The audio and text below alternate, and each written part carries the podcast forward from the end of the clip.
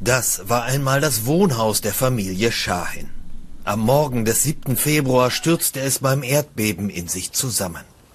Die Trümmer begruben die Mutter von Tunjai Shahin und verletzten sie schwer. Wenig später verstarb sie. Diese Gefühle und diese, diese, diese Situation, da gibt es kein Wort dafür. Wir sind im Südosten der Türkei im Dorf Toka. Die Menschen hier sind arm und weit weg von den durch das Beben zerstörten Metropole. Eines der zusammengefallenen Häuser war erst ein Jahr alt.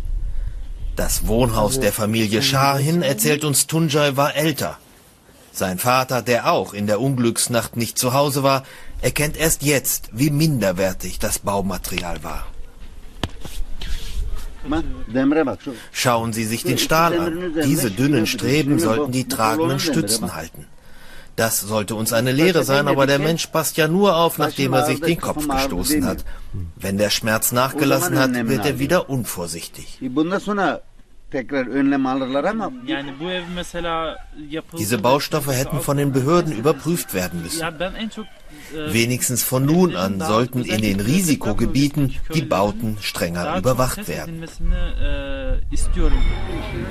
Ob man sich auf die Baubehörden in der Türkei verlassen sollte, da hat auch Hassan Aksungur seine Zweifel. Aksungur ist Vorsitzender der Bauingenieurskammer der Hafenstadt Adana. Seit dem großen Beben steht sein Telefon nicht mehr still. Sie alle wollen, dass seine Experten die Statik ihrer Häuser überprüfen. Den staatlichen Stellen vertrauen sie nicht mehr. Beim Rundgang durch eine vom Beben betroffene Wohnsiedlung entdeckt Aksungur immer wieder Risse in den Fassaden. Das können bloße Risse im Putz sein.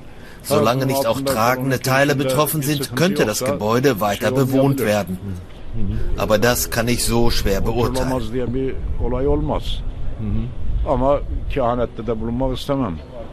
Die Regierung hat Kritiker ihrer Erdbebenpolitik jetzt davor gewarnt, sogenannte Falschmeldungen zu verbreiten.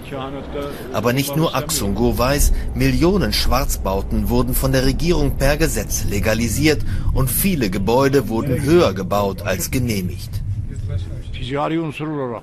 Es geht ums Geschäft, um Profit. Schauen Sie hier, da geht doch keine Wohnung unter umgerechnet 250.000 Euro weg. Gegen die Profitgier kommt die Erdbebenvorsorge kaum an. Unermüdlich warnt Axongur die Bewohner, dass die tödlichen Beben jederzeit wieder auftreten können. Doch viele scheinen das schon jetzt wieder zu verdrängen. Uns haben sie gesagt, unser Haus sei okay. Wir sollen noch den Abriss der Trümmer auf dem Nachbargrundstück abwarten, dann kehren wir zurück. Nach dieser Katastrophe darf es kein Zurück zu den alten Gewohnheiten geben, findet der Experte Aksungur. Es brauche einen völligen Neuanfang. In diesen gefährdeten Regionen müssen sich alle zusammensetzen. Bürger, Stadtplaner, Architekten, Soziologen und Politiker und einen Konsens suchen für den Wiederaufbau. Ohne nach Möglichkeit jemals wieder direkt über den Erdbebenspalten etwas zu bauen. Fay hatlarından da uzak durarak ama Zurück im Dorf Tucker. So gut wie niemand hier traut sich zurück in sein Haus. Ein Zelt ist von den Behörden geschickt worden. Wer dort keinen Platz findet, der baut sich aus Plastikplanen selbst eins. Wie lange sie in Zelten wohnen bleiben sollen, wissen sie nicht. Aber sie sind sich einig, in Zukunft brauchen sie andere Häuser. Wir bauen von nun an nur noch einstöckig, so wie früher, flach. Doch nur sichere Neubauten, das reicht Tunjai Shahin nicht.